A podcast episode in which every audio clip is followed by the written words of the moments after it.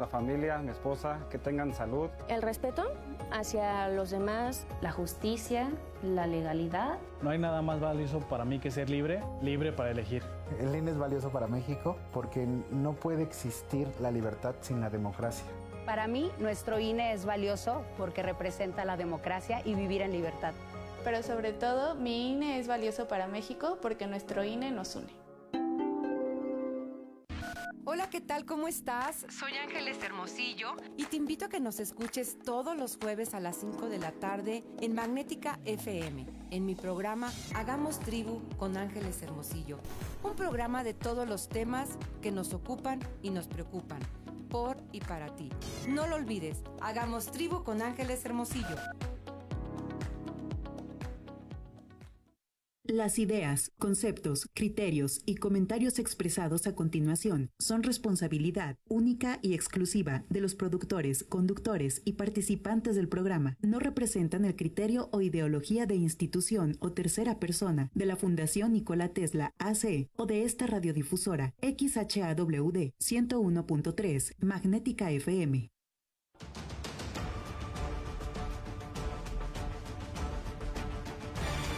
Desde el corazón de México, en 325 Noticias, tenemos los mejores contenidos, con tecnología de punta, un gran equipo y un solo objetivo, llevarlo hasta el lugar donde se genera la noticia antes que nadie.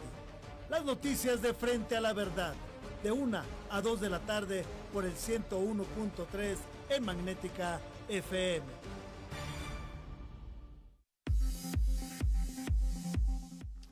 Gracias por acompañarnos esta tarde. Es martes 28 de julio, a la una de la tarde con cuatro minutos. Le habla Tiburcio Cadena y agradezco mucho que nos acompañen esta tarde mi bella compañera y amiga Zuleima García. ¿Cómo estás, Zuleima? Buenas tardes. Muy buenas tardes, qué gusto saludarlos. Muy bien, muy bien, con muchísima información en este martes. 23 grados centígrados en la capital Potosina, un cielo mayormente nublado. Llegaremos hasta los 26 grados centígrados eh, después de las 4 de la tarde, si es que será una tarde pues bastante agradable, ¿no? No tan calurosa ya, como que los días de calor intenso quedaron atrás, pero a gusto, a gusto para que realice sus actividades eh, que tenga programadas en este martes, para que se prepare también y, y, adelante todo lo que pueda de sus pendientes, porque es la última semana de clases. No, o sí. Hasta el primero de julio. Pues sí, llegó el, llegó el, comunicado oficial que el primero de julio ya salen, salen los niños de la escuela. Que, que se está pensando en un camping para mandar a las bendiciones, lo más seguro es que no haya por la misma pandemia. Pues sí los están promocionando, los están promocionando, eh, no sabemos si, si habrá alguna regulación al respecto, si les llegue la indicación que no se puede, pero sí he visto muchísimos promocionados, incluso ya están eh, ofertando ahí los precios y los lugares. Carísimos eso. Promedio 900 pesos por semana. Por semana, sí. por semana. hemos visto de 3 mil y algo por 10 días, ¿eh? O sea, híjole, ¿qué, qué, qué le Sí, qué difícil porque pues viene siendo una colegiatura más, más la colegiatura que a lo mejor tienen que pagar también en la escuela y luego ya en agosto entran a la otra escuela. No pagas, tienes que pagar. No, sí tienes que cumplir todo, todos los meses. Los maestros también comen. Julio se tiene que cubrir, aunque pues ya no van a ir a, la escuela, pero se tiene que pagar si, si así tiene usted a sus niños en la escuela, pues bueno, considere doble colegiatura si los quiere mandar al, al camping. Si es que se llevan a cabo, no han dicho nada al, respecto, no he visto que los cancelen ni, ni nada. ojalá que no. Pero eh, pues también es por salud de los pequeños. Así es, Entonces, pero esperemos, vamos viendo qué pasa, por lo pronto, pues sí, prepárense porque esto va a estar va a estar complicadito, las bendiciones en la casa, 30 días adicionales a los que usted tiene proyectados, tiene sus asegúnes, particularmente si usted trabaja, si su esposo trabaja, si ambos trabajan y no tiene quien los cuide, es que aquí la, cosa es que los niños tienen mucha energía. Qué bueno, qué bueno. Pero a veces, como que si, si dices, necesita un espacio, una actividad en donde, canalizar toda esa, esa energía y pues a veces los papá y mamá tienen que trabajar, entonces usted organícese, todavía tiene algunos días. antes que eso suceda. Así es, y quédese con nosotros, hay mucha información, le vamos a dar las fechas y sedes para que lleve a vacunar a su hija, hijo, de, en edades de los 5 a los 11 años de edad. El primero de julio empieza la vacunación. Tenemos detalles más adelante. Hemos tratado de contactar a la delegada estatal del IMSS para que nos detalle al respecto. Al parecer se encuentra en la Ciudad de México, pero quedó de atendernos entre jueves y viernes, precisamente para darle a detalle todo este tema de vacunación a menores en este rango de edad. Vamos a ir a, otra información importante. hay que destacar qué está pasando en el eh, en la Procuración y la Administración de Justicia en San Luis Potosí cuando hay un asunto que va a desfogarse el próximo fin de semana, la primera semana de julio, y tiene que ver con este con este hombre, con esta persona, con este indiciado de nombre Alejandro N. No es que se apellide Nieto, no, no, el Alejandro N es un acrónimo para decirle que se trata de una persona indiciada de la que no podemos decir el nombre completo porque estamos, estaremos violentando sus derechos. Pero esta persona, para más precisión, fue procurador para la defensa del adulto mayor y de participación social en la administración anterior. Se, se le denunció ya prácticamente en el último tramo por violación de un menor que estaba bajo su custodia. Es decir, al niño que tenía que proteger fue el niño que violó. Hoy está en el penal, pero hay rumores de que todo se ha acordado a nivel cupular para que pudiera salir libre. Este es el reporte de este personaje mejor conocido como el potrillo.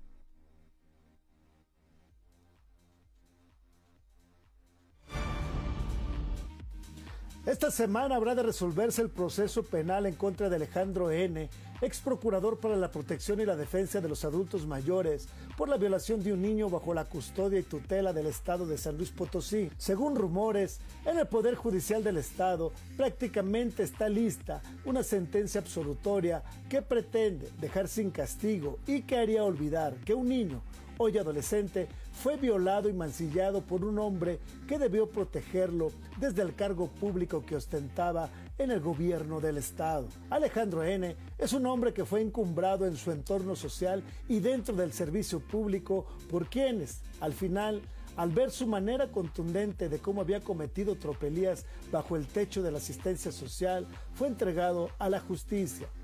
El pasado 4 de junio, Daniel cumplió 18 años y su historia es la de un adolescente, como puede haber muchas similares, en la que quienes debían protegerlo terminaron robándole la inocencia y destrozándole la vida. Daniel y sus tres hermanos quedaron desamparados cuando sus padres fueron detenidos y procesados por el descuido negligente de una menor. Fue en los albergues del sistema estatal DIF donde Alejandro N. inició contacto con Daniel, los padres de los menores firmaron un convenio con Alejandro N. para cederle la custodia sin la debida protocolización. Los niños fueron al Centro de Asistencia Social Rafael Nieto y la niña al Rosario Castellanos. Alejandro N. como particular firmó un convenio para permitir que Daniel pasara el periodo navideño en su casa. Se trata de una de las muchas huellas que dejó la forma discrecional con las que Alejandro podría disponer del niño y lo laxo que resultaba el acceso al menor por parte de su victimario. En diversas ocasiones, Daniel se convirtió en el acompañante de Alejandro N. en viajes a distintas partes del país, que hay quien identifica estos como recorridos con otros fines totalmente ajenos. Frecuentemente, Alejandro pedía que Daniel fuera a su oficina en Nicolás Fernando Torre 800, lo colocaba ante una computadora en la que supuestamente ayudaba a capturar información como presunta actividad de disciplina formativa. Y casualmente, para cuando todo el personal salía, el menor no había concluido su labor y debía quedarse solo con el hoy indiciado. Se trataba de encuentros en los que Alejandro abusaba sexualmente del menor, para lo que incluso contaba con una colchoneta de una espuma en uno de los espacios de su oficina. Después que su madre recuperó la libertad y que los tres hermanos fueron reintegrados a su tutela, Tras nuevas huellas de violencia intrafamiliar y abandono, Daniel regresó a los albergues del DIF. El 14 de octubre de 2019, Daniel fue abusado sexualmente una vez más por Alejandro N. El día 18 se dio a la fuga del Centro de Asistencia Social Rafael Nieto y tras una alerta Amber fue localizado en la casa de su madre.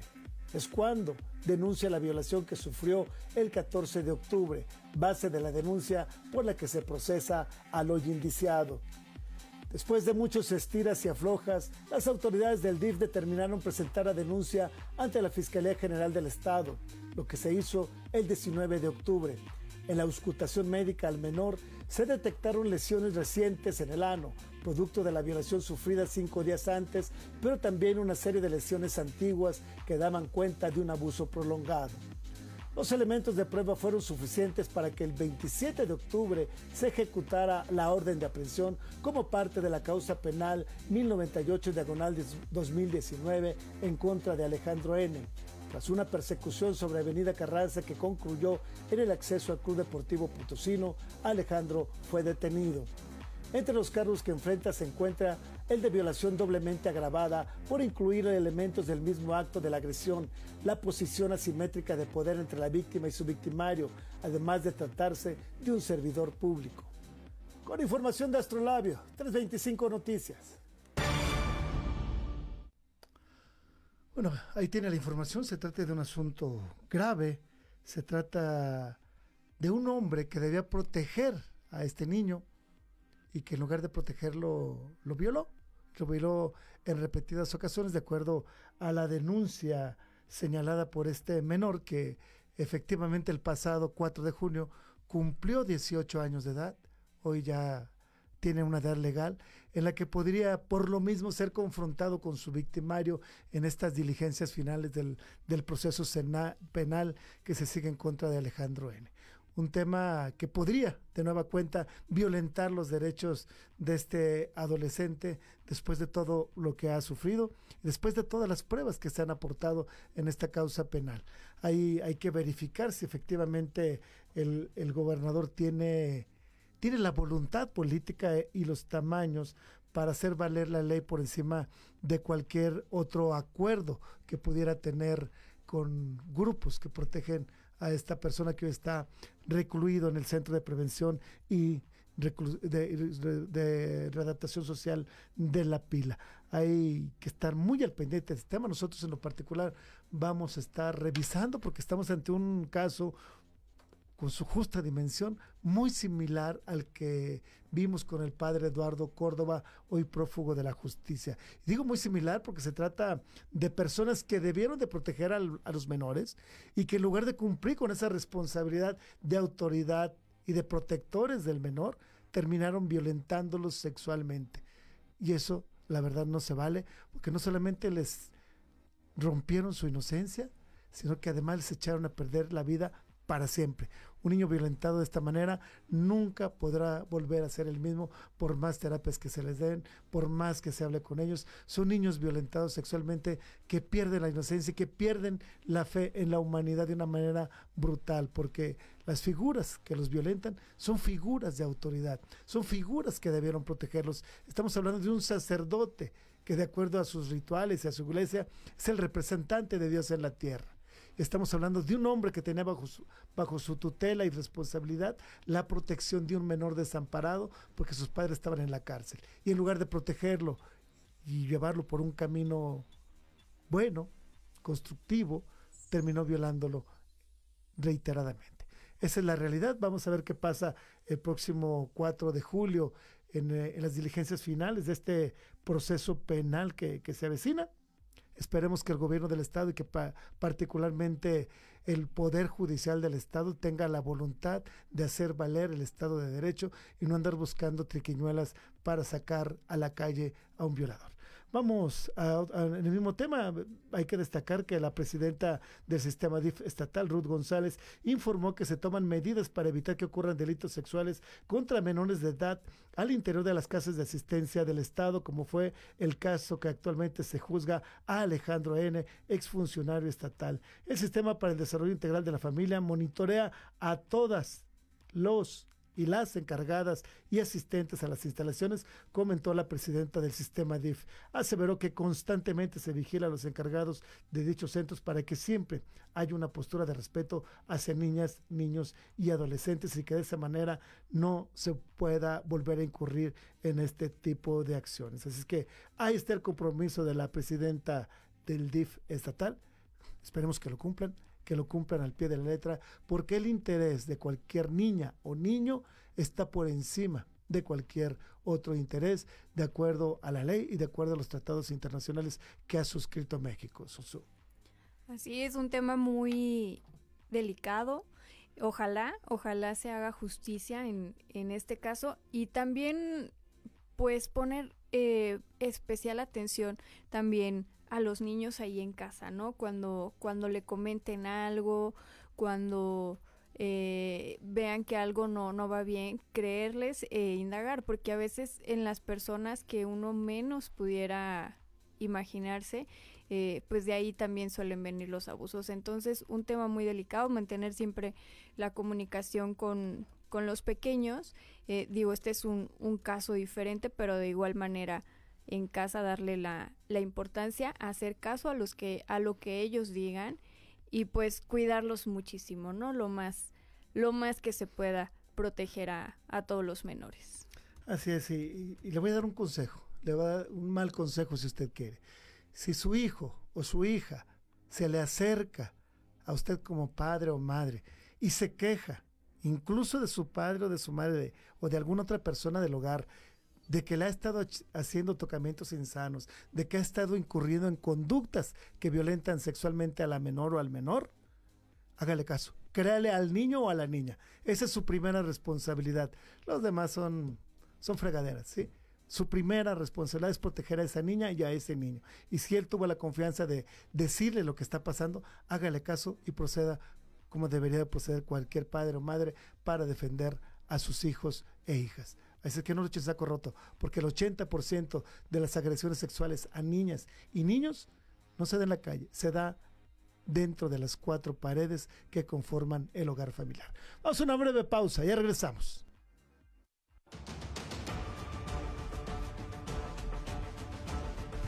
Estás escuchando 325 Noticias por Magnética FM. Ya regresamos. Señal sin límites. Magnética FM. Sonido esféreo. Magnética FM 101.3. Señal sin límites.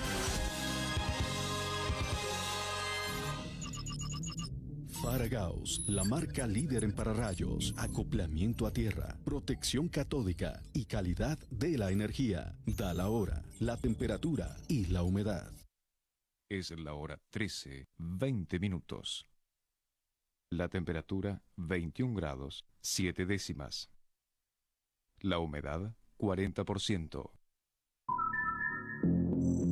This is Magnetica FM 101.3 Artificial Intelligence. Uy, a ese coche se lo llevó el agua. En temporada de lluvias hay que tomar precauciones. Nunca cruzar la corriente en una inundación. Tan solo 50 centímetros de agua pueden llevarse un coche. Consulta los pronósticos del Servicio Meteorológico Nacional. Ten una mochila de emergencia. Agua potable. Protege tus documentos. Y hazle caso a las alertas de protección civil. Esta temporada de lluvias y ciclones, juntos nos protegemos mejor. La Conagua y el Servicio Meteorológico Nacional te informan por tu seguridad. Gobierno de México. Móvil, Hotel La Posada y Restaurante La Parroquia te invitan a escuchar Charlemos.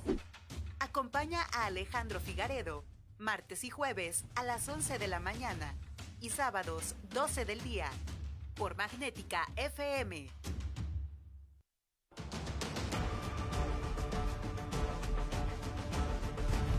Estás escuchando 325 Noticias por el 101.3 en Magnética. Ya regresamos.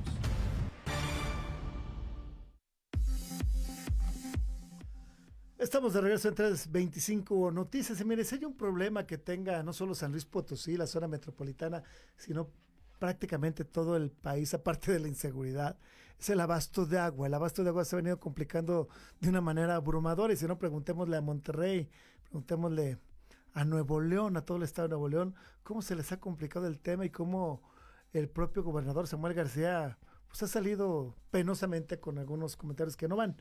Pero en San Luis Potosí pareciera que se están, por lo menos parece, en la realidad que están tomando acciones para enfrentar el desabasto. Ayer el gobierno del estado inició la reconstrucción y rehabilitación de la cortina de la presa del peaje. Este es el reporte. El gobierno del estado inició la rehabilitación de la cortina de la presa El Peaje con una inversión pública de 72 millones 887 mil pesos con el objetivo de atender un serio problema de desabasto de líquido al que se enfrenta actualmente la entidad. La inversión incluye la segunda y tercera etapas de las obras para los sistemas de agua potable, drenaje y alcantarillado en la localidad de Escalerillas. El titular del Ejecutivo Estatal, Ricardo Gallardo Cardona, afirmó que esta obra hidráulica y otros proyectos se realizar en otras zonas del estado, como la presa La Maroma en el municipio de 14, se asume el reto de resolver el desabasto de agua en las cuatro regiones de la entidad y en especial en la zona metropolitana, donde radica más de la mitad de la población total potosina. Nos interesa la zona metropolitana con soledad y los vamos a rescatar de la falta de agua. Por eso hoy es un día inmemorable para la zona metropolitana. Uno de los grandes problemas que es la falta de agua se está atacando con estas acciones.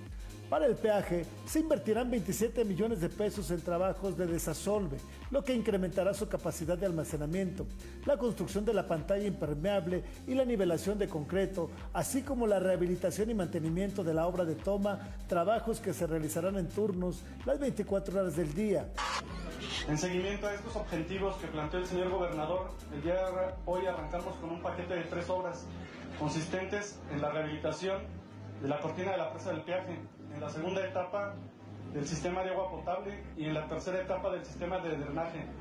Todo ello para beneficio de la localidad de Escalerillas, sus habitantes, así como los habitantes de la zona metropolitana explicó que el gobierno del estado y la Comisión Nacional del Agua iniciarán también la segunda etapa del sistema de agua potable y la tercera del sistema de drenaje y alcantarillado en la comunidad de Escalerillas con una inversión superior a los 45 millones de pesos, obras que consisten en líneas de agua con tomas domiciliarias, líneas de drenaje y pozos de visita.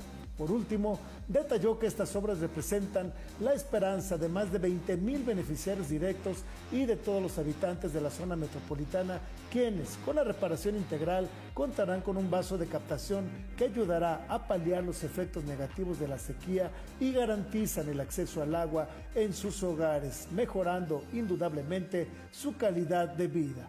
Para 325 Noticias, Tiburcio Cadena. Pero ahí, está la información. Qué, bueno que él le está metiendo mano al, tema de las presas. Se trata de un asunto muy, muy importante San Luis Potosí, si tomamos en cuenta todas las fallas que ha tenido el realito y cómo 30 colonias se quedan sin agua de vez en vez sin que pase mayor asunto y sin que el ayuntamiento haya dado pie con bola en la estrategia para garantizar el abasto de agua. Qué bueno que el gobierno del estado le mete mano a estos temas, Uso. Y justo que yo mencionaba hace algunas semanas que había pasado por, por la presa del peaje después de muchos años y que me había parecido muy triste que no tenía, es que no tenía ni un charquito, nada, nada, nada, nada, Entonces yo dije, no, ya, eh, ahora sí ya. Y si recuerdas que ahí muchos iban a pescar, ¿no? Sí, yo me, no hombre, y al, al a pescar y a echar ahí las cheves y, y demás. y, y el mirador y todas esas cosas. Y, de, y ya de plano nada. Me acuerdo que hasta se llevaban como sus lanchas, ¿no? Sí, se iban sí, los sí, domingos.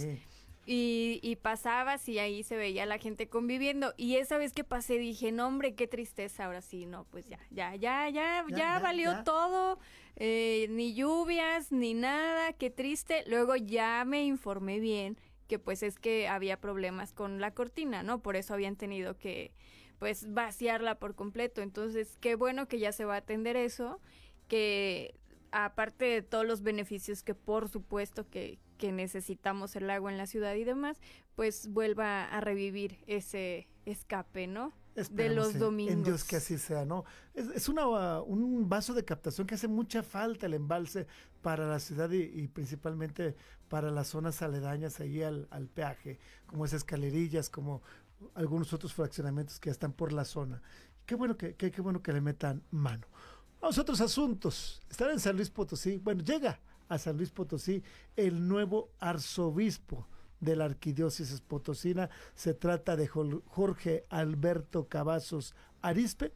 Toma posesión este entre 30 y 1 de julio y se espera que en San Luis Potosí haya más de 70 arzobispos del país dando precisamente cuenta de las misas de en las que tomara posesión este, este representante de la Iglesia Católica en San Luis Potosí y se espera que haya una movilización de aproximadamente unos unos 13 mil potosinos, por lo cual ya se toman medidas para garantizar su seguridad.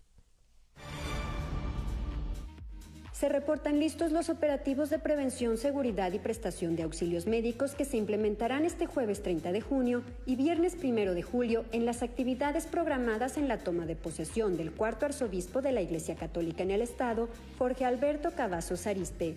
Así lo manifestó el coordinador ejecutivo del Consejo del Patrimonio de Áreas y Centros Históricos en el Estado, Juan Carlos Machinena Morales, quien detalló que Protección Civil Estatal asignará 30 elementos, mientras que Seguridad Pública 120 agentes para labores de resguardo, custodia, abanderamiento y atención a cualquier situación emergente, aunado a la participación de sus símiles de la capital y cuerpo de bomberos. Afirmó que tan solo el jueves se prevé que el jerarca católico conviva con más de 10.000 personas durante el recorrido que iniciará en Villa de Arriaga, luego en Escalerillas, Iglesia del Sagrado Corazón de Jesús en Avenida Himalaya, Jardín de Tequis y Catedral Metropolitana.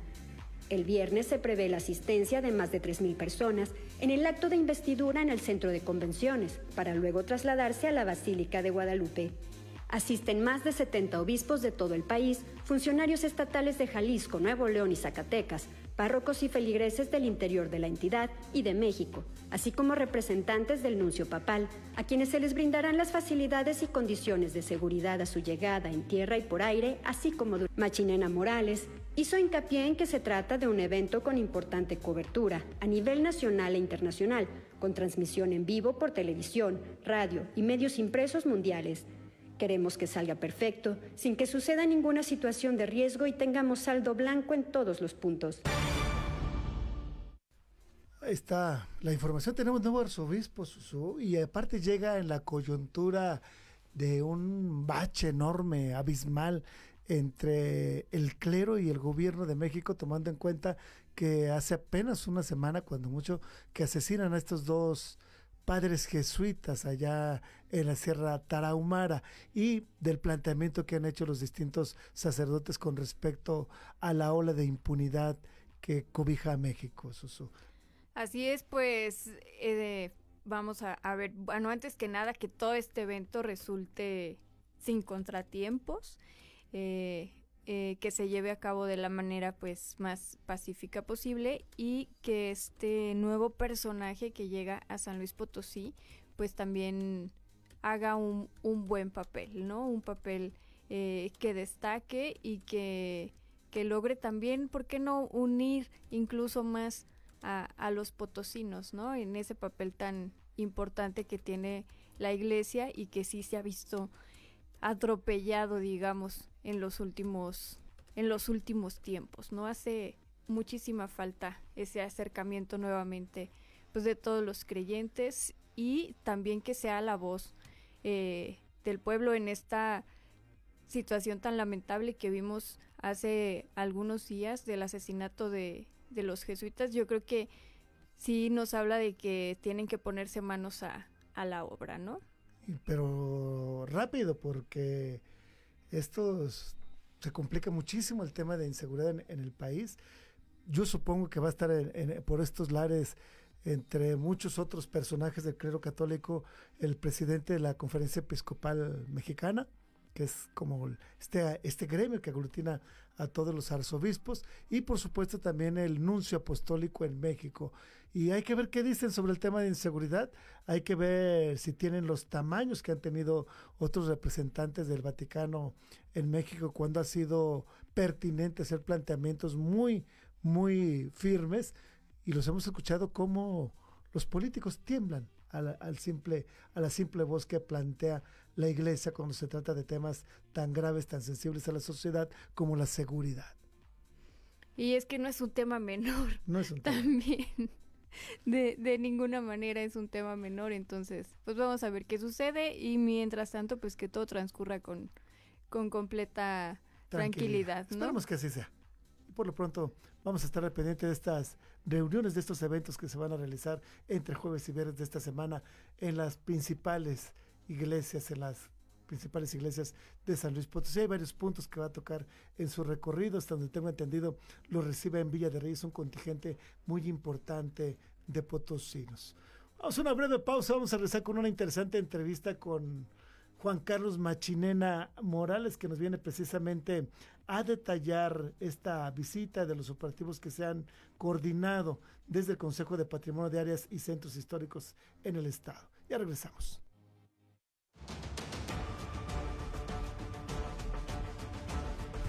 Estás escuchando 325 Noticias por Magnética FM. Ya regresamos. Es Magnética FM. En la ciudad de San Luis Potosí, capital, México. Transmite Magnética FM. XHAWD. 101.3 MHz. 5000 watts de potencia. Con estudios y planta transmisora en Loma Blanca 198 Colonia Loma Dorada. Código postal 78215. Transmitiendo en sonido esféreo, magnética FM, señal sin límites. Magnética FM. Señal sin límites. Faragaos, la marca líder en pararrayos, acoplamiento a tierra, protección catódica y calidad de la energía. Da la hora, la temperatura y la humedad. Es la hora 13, 34 minutos. La temperatura 21 grados, 7 décimas. La humedad 40%. Kaizen Institute México presenta Gemba Kaizen Radio. Escúchanos todos los jueves de 7 a 8 de la noche por esta tu estación magnética 101.3 FM. Gemba Kaizen Radio. Ponte en acción.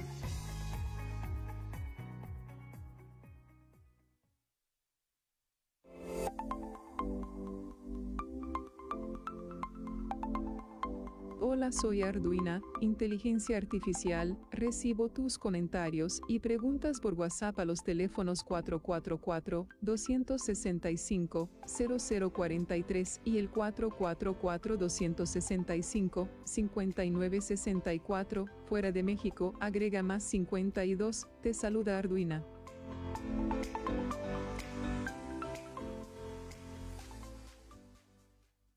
Mujer, mira, vengo bien contento. Mira las pastillas que me compré en el mercado y bien baratas. No, eso te puede matar, viejo. ¿No traes sellos de Cofepris? ¿Cofe qué? Este domingo todo sobre la Cofepris, la función de los líderes educativos comunitarios de la CONAFE y cómo elegir a un perro. En la música, Motel. Fernanda Tapia y Sergio Bonilla. Los invitamos a escuchar este domingo La Hora Nacional. El sonido que nos hermana. Esta es una producción de RTC de la Secretaría de Gobernación. Gobierno de México. Los mejores especialistas para el cuidado de tu salud comparten sus experiencias en Top Médico MX. Top Médico MX. Acompáñanos todos los miércoles de 7 a 8 de la noche por Magnética FM. Tu salud siempre en las mejores manos. Top Médico MX.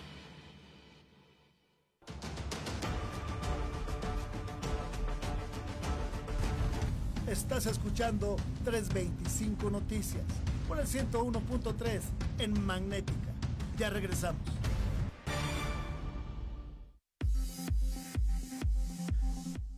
Gracias por seguir con nosotros y le agradezco mucho al arquitecto Juan Carlos Machinena Morales que nos haya hecho favor de tomarnos la llamada en esta tarde. Él es el coordinador ejecutivo del Consejo del Patrimonio de Áreas y Centros Históricos en el Estado. Doctor Juan Carlos Machinena, ¿cómo está? Buenas tardes.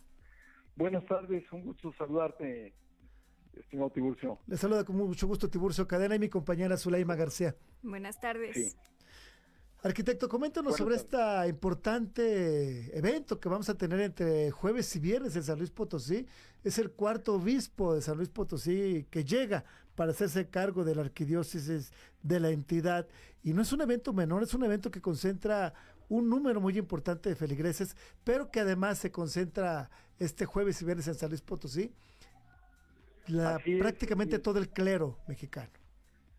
Sí, efectivamente, eh, es, estamos muy contentos que, estamos en esta coincidencia histórica, como bien lo mencionas, negocio del cuarto obispo de San Luis Potosí, eh, entendiendo que los obispos, en este caso arzobispo, se dan los nombramientos directamente del Papa. Es un nombramiento papal, es un primer punto.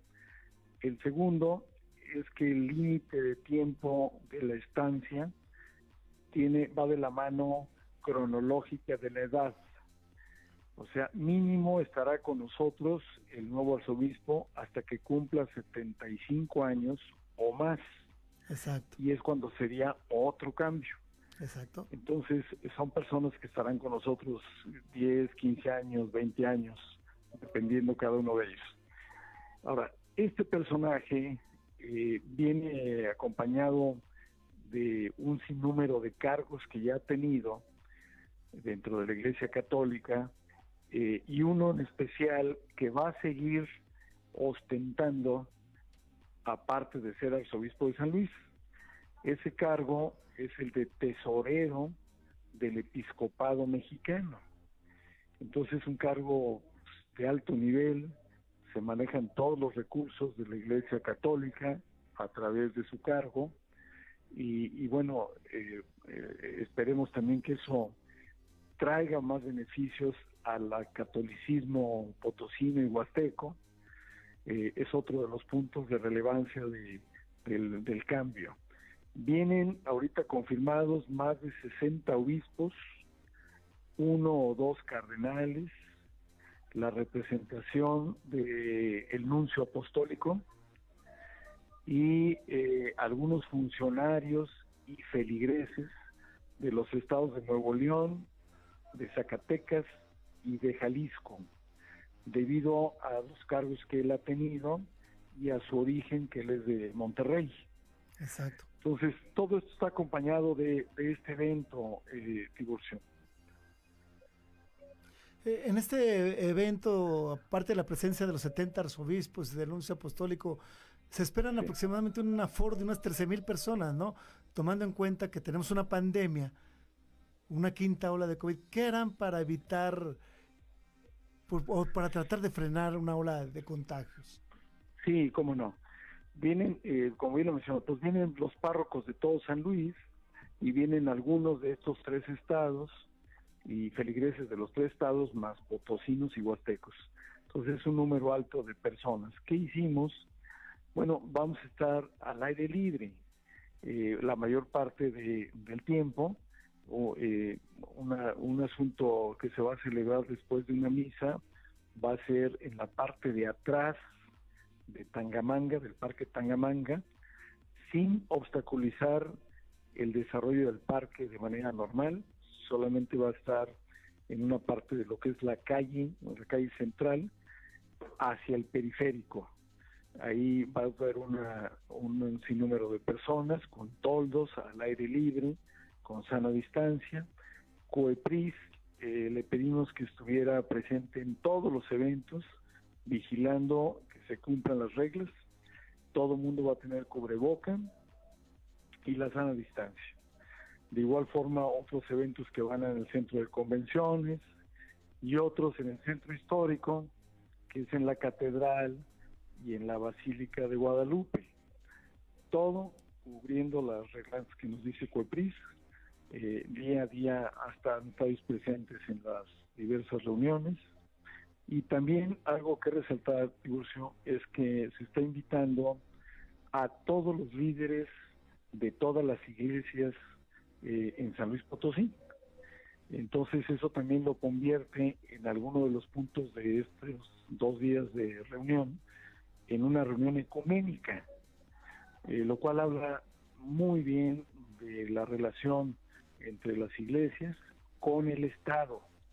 De ahí que la participación del gobernador Ricardo Gallardo Cardona eh, cobra relevancia porque recordando y a escala eh, una reunión ecuménica que fue el ejemplo en el año 2000, recordarás, cuando el año del jubileo, donde se hizo estos liderazgos que abrieron al mismo tiempo la puerta de San Pedro en el Vaticano.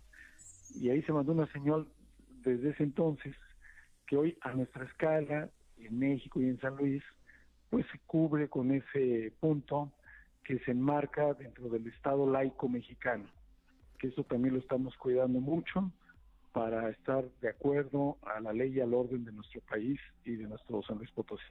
Perfecto, arquitecto. Suso. Sí. Sí, eh, puede acudir cualquier persona a estos eventos, cualquier persona que nos esté escuchando o tendrán algún cupo limitado, alguna invitación. Sí, muy bueno, muy buena tu pregunta. Todas las invitaciones eh, las está corriendo la Iglesia Católica a través de sus parroquias en todo el estado.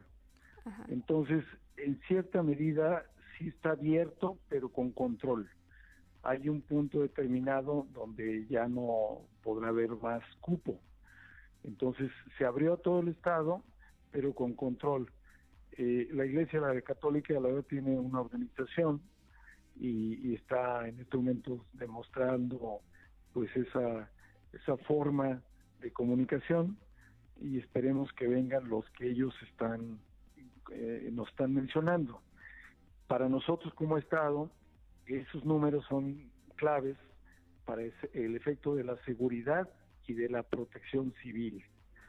Eh, que también estas dependencias, en esta coordinación que un servidor está llevando a cabo, están al pie de la letra, el general Guzmán encabezando, eh, el secretario de Salud también con COEPRIS, con el tema que ya vimos del COVID, y Protección Civil, y otras participaciones como el propio Centro de Convenciones, el Museo del Laberinto, que también va a participar con un área abierta y también con una pantalla, eh, y una serie de puntos que, que estamos en, entrelazados con el municipio de Villa de Arriaga, con el municipio de Soledad, con el, el, municipio de la capital, que también está contribuyendo en varios puntos.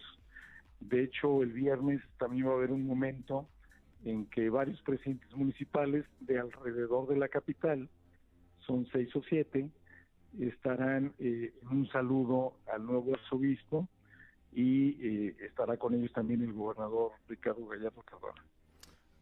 Así es, eh, arquitecto. Llega primero, el primer punto que toca del Estado, el nuevo arzobispo, es Villa de Arriaga, si no me equivoco, ¿no?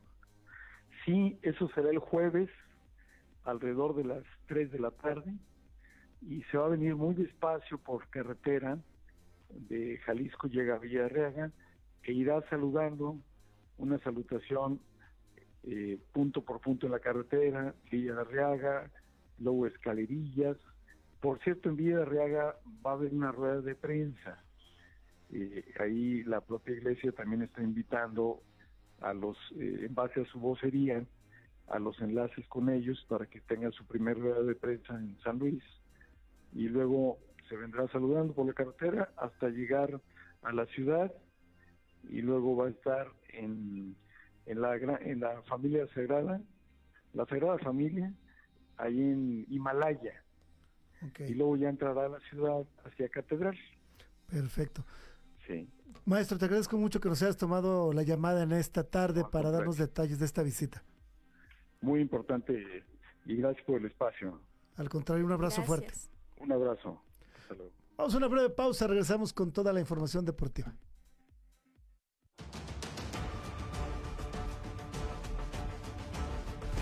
Estás escuchando 325 Noticias por Magnética FM. Ya regresamos. Señal sin límites. Magnética FM. Sonido esféreo.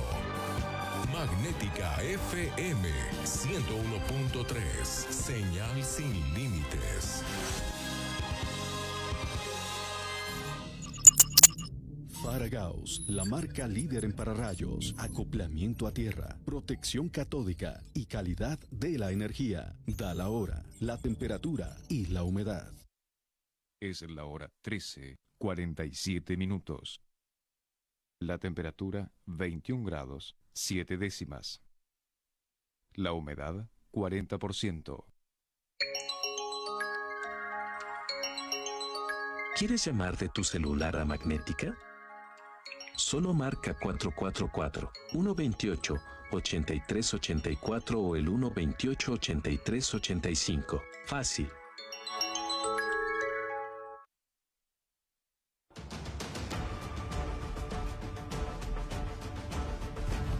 Estás escuchando 325 Noticias por el 101.3 en Magnética.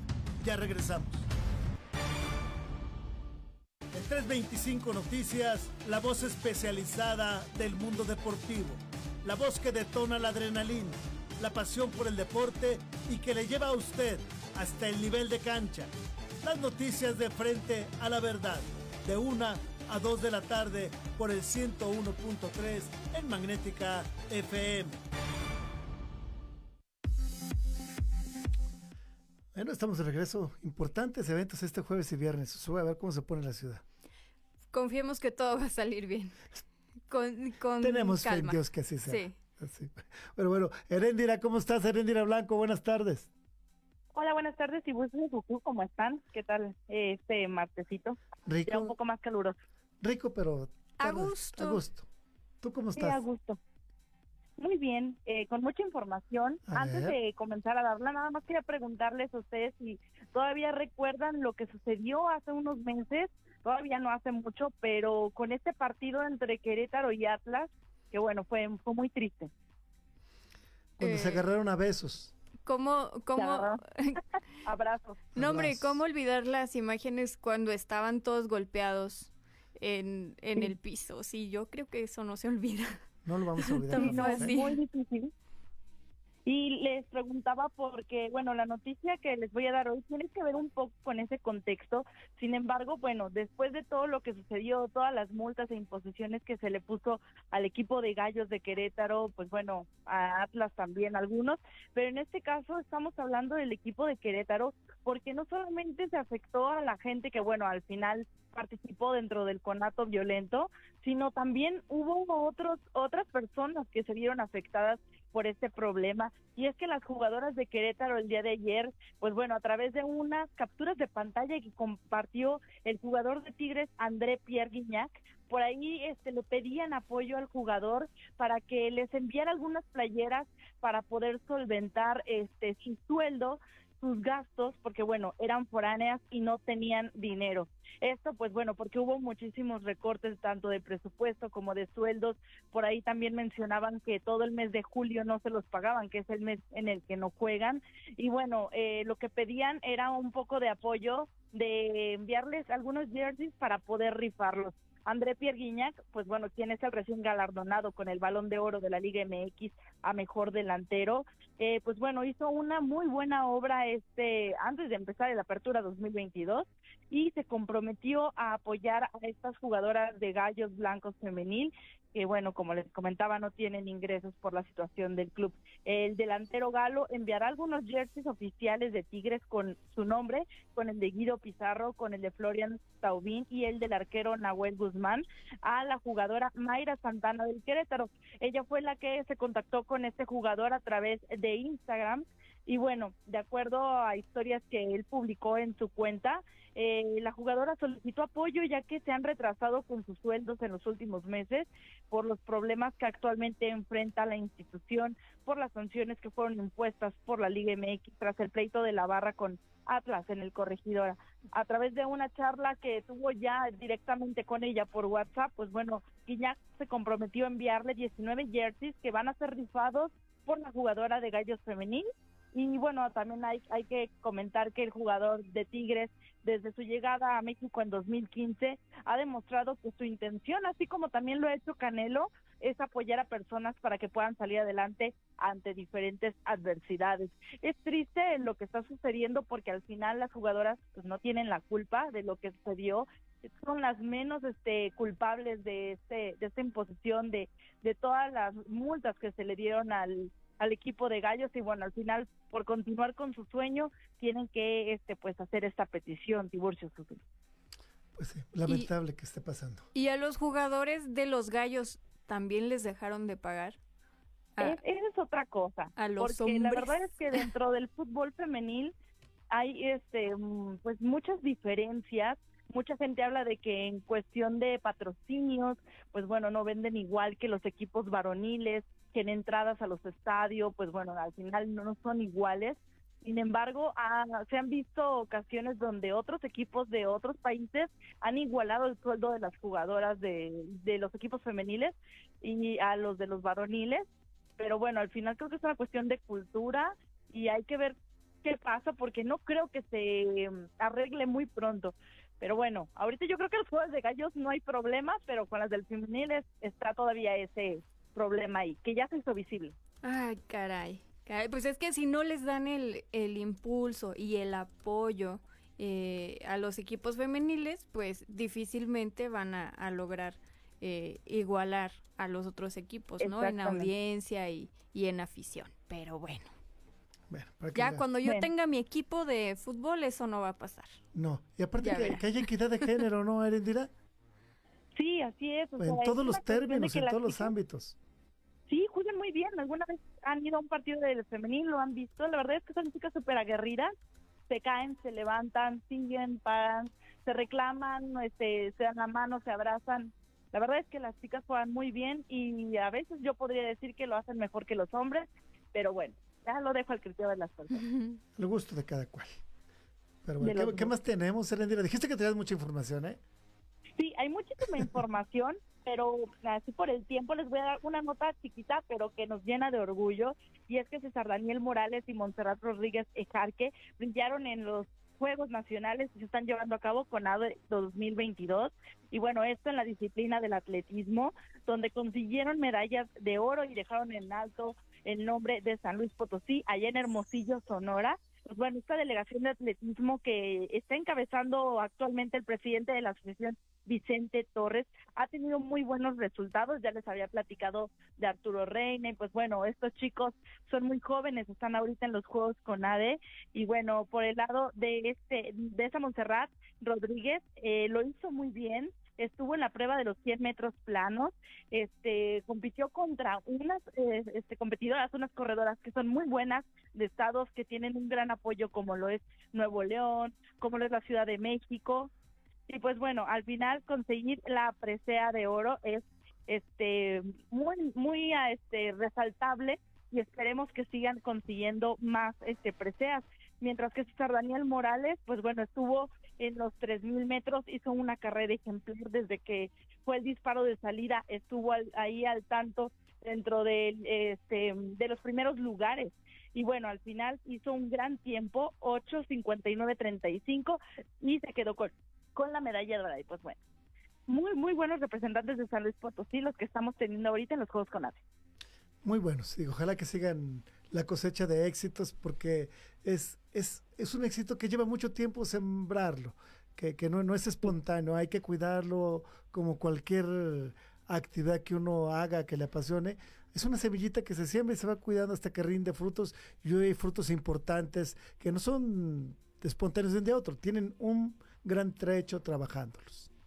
Sí, así es. Y son un ejemplo para todos los niños que tanto leen las notas como escuchen ahorita lo que está sucediendo, bueno, niños pequeños que dicen yo quiero prepararme para el día de mañana, que estén diciendo que mi nombre, eh, pues bueno, yo fui quien ganó la presa de oro, de plata, de bronce, quien hizo un buen resultado y que al final traje, pues bueno, muy buenos resultados aquí a San Luis Potosí. Pues muchas gracias, Erendira. Muchas gracias, gracias. que tengan un excelente día. Eh, que sea un excelente día. Por favor, te confiesas jueves y viernes que vamos a estar llenos de padrecitos aquí. Obviamente, sí. Aportarse bien. Aportarse bien, por favor. vamos a los espectáculos con Zulaima García. En 325 Noticias, la información de la farándula, los escándalos, los chismes, perdón, la información con la bella Zuleima García. Las noticias de frente a la verdad, de una a dos de la tarde por el 101.3 en Magnética FM. Así es, tenemos información del mundo del espectáculo. Hoy tenemos, esta no es información, este es chisme, chisme, chisme, Chisme de lavadero, porque acusaron a Sherlyn de robarse unas prendas. ¿Qué se robó? eh, Susu? Pues unos, unas prendas, unos vestidos que, que ascendían a casi 20 mil pesos, pero ya los pagó. Vamos a escuchar. Hace algunos meses, Sherlyn formó parte del reality show Tu cara me suena, donde además de mostrar su talento para el canto o la imitación, presumió de espectaculares vestuarios. Sin embargo, todo indica que el closet de la actriz no fue adquirido de la mejor manera. Y es que fue acusada públicamente por supuestamente haberse robado varias piezas de una reconocida diseñadora mexicana. Fue la diseñadora Aline Moreno quien compartió todos los mensajes que intercambió con la también cantante desde el día que se comunicó con ella para pedirle sus prendas hasta los últimos intentos que hizo para contactarla.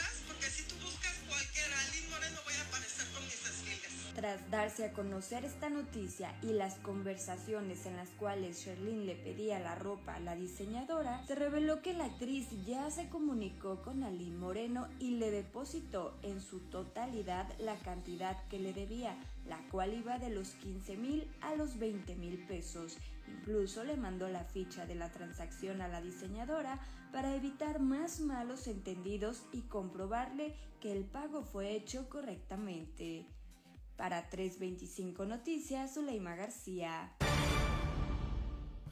Estaba muy enojada la diseñadora, hasta, al borde del llanto, pero logró su objetivo por fin después de que ella convocó a los medios de comunicación y filtró las fotos de la conversación y demás, le pagó. Qué le bueno, pagó qué bueno y es que dijo que se les iba a dar de poco a poco. Pero ya iban tres meses desde febrero hasta pues prácticamente julio y lo que a ella le molestó es que le dejó de contestar. ¿Quién no tiene una amiga como Charlene? Una clienta como Sherlyn. Y dice, Cristina, págame.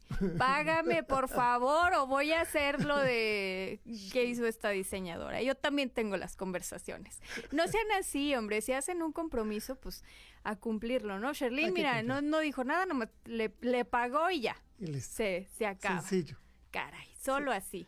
Bueno, muchas gracias, Susi. Gracias, que tengan un excelente día. Que tenga un excelente martes. Yo soy Tiburcio Cadena y a nombre de mi compañera Zuleima García, le agradecemos mucho que nos haya acompañado esta tarde. Que tenga un excelente martes. Muchas gracias.